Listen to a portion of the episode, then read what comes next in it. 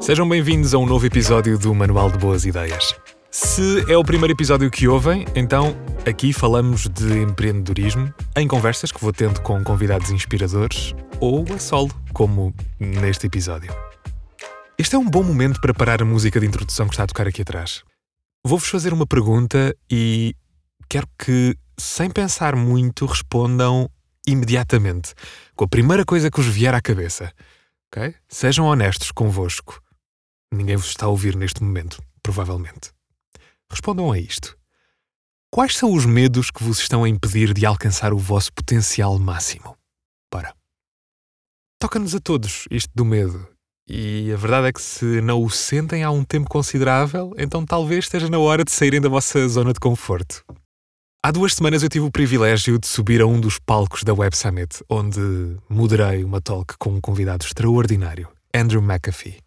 O Andrew é professor e investigador do MIT em Massachusetts e é autor do livro da Geek Way, um livro que explora como as empresas que adotam uma filosofia geek, focada em velocidade, responsabilidade, ciência e abertura, têm um potencial enorme para alcançar resultados impressionantes. Eu quero confessar-vos que, quando recebi o convite, pensei imediatamente em recusar. É que nem demorou muito na minha cabeça a fazer sentido dizer não. E se eu não tivesse tempo para ler aquele livro que tinha mais de 300 páginas e que era, de resto, o tema central da talk que eu iria apresentar, moderar, vá, na Web Summit? Ou, ou imaginem se no dia não me sentisse confiante com o meu inglês. Ou se aquela sensação de tremor com que fiquei quando recebi o convite significasse que aquilo era, era um passo maior do que a perna. E se, e se, não é? Podia continuar, mas caramba, era uma oportunidade brutal para crescer. Eu acho que não demorei dois minutos a aceitar. E eu aceitei um bocadinho sem pensar mais, porque a última coisa que me passou pela cabeça foi que eu estava a rejeitar sair da minha zona de conforto. E acredito mesmo que era isso que estava a acontecer. Para mim, estar num dos palcos da maior conferência europeia de tecnologia e empreendedorismo representou muito mais do que uma oportunidade profissional. Foi, foi um desafio pessoal e, convenhamos também, uma meta atingida muito antes do que aquilo que, que esperava. E confrontar-me com este medo de conduzir uma conversa numa plataforma tão prestigiada foi uma experiência e tanto. Bom, e é aqui que reside a essência da nossa jornada enquanto empreendedores e seres humanos. E é por isto que eu vos contei esta, esta minha história. Também para ficar documentado, porque uns anos mais tarde vou voltar aqui e vou ouvir: God, eu passei por isto tudo.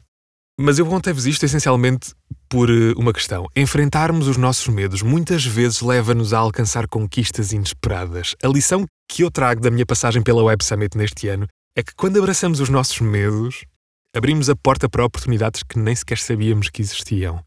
E falo de coisas tão simples quanto sentir-nos mais capazes depois de conseguirmos atingir alguma coisa.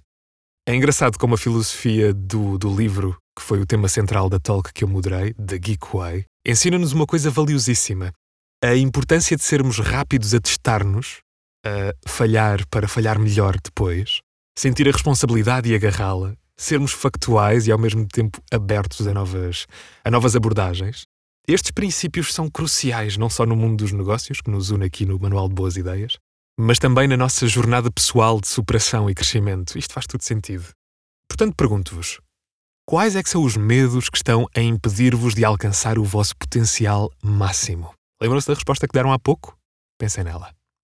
Tal como as empresas que seguem as normas de The Geek Way, também nós podemos redefinir os nossos limites e transformar os nossos maiores medos em verdadeiros trampolins para o sucesso. O título deste episódio, Vencer os Nossos Medos, foi também o título de uma das últimas edições da minha newsletter, o Clube da Nata, que, by the way, se ainda não subscrevem, clubedanata.pt, subscrevam. E quando estava a escrever a newsletter, lembrei-me de uma conversa fantástica que tive aqui no Manual de Boas Ideias com duas jovens empreendedoras que estão a levar o mundo à frente. A Mafalda Rebordão, que trabalha na Google, e a Sara Aguiar, ex-Amazon e que hoje trabalha na Procter Gamble, na Suíça. Elas, duas jovens super bem-sucedidas, levantaram-nos esta questão de o que é que vos está a impedir de alcançarem o vosso potencial máximo. Se ainda não ouviram este episódio, ouçam, foi o episódio 13 do Manual de Boas Ideias, o episódio em que conversei com a Mafalda e com a Sara. Uma conversa super inspiradora e à qual volto com alguma frequência. Estes episódios a sol são sempre mais curtos do que as conversas habituais com empreendedores. E por muito curto que este episódio tenha sido, eu quero ainda deixar-vos esta nota final. Lembrem-se, enfrentar um medo não significa que ele desapareça instantaneamente. Okay? Não foi isto que, que falamos aqui. Falámos antes que enfrentar um medo significa que aprendemos a agir apesar dele. E muitas vezes é isto, não é? É só isto que precisamos para dar o próximo grande passo nas nossas vidas, seja ele qual for. A próxima terça-feira sai uma nova conversa no Manual de Boas Ideias, desta vez com uma ceramista. Eu gostei muito da conversa que tive com ela. Na próxima terça-feira vamos falar sobre isto, sobre lançar um negócio, um pequeno negócio, a partir de um apartamento algures no centro de Lisboa, um negócio que vive sobretudo da arte e da capacidade de criação da minha próxima convidada. Terça-feira, novo episódio do Manual de Boas Ideias.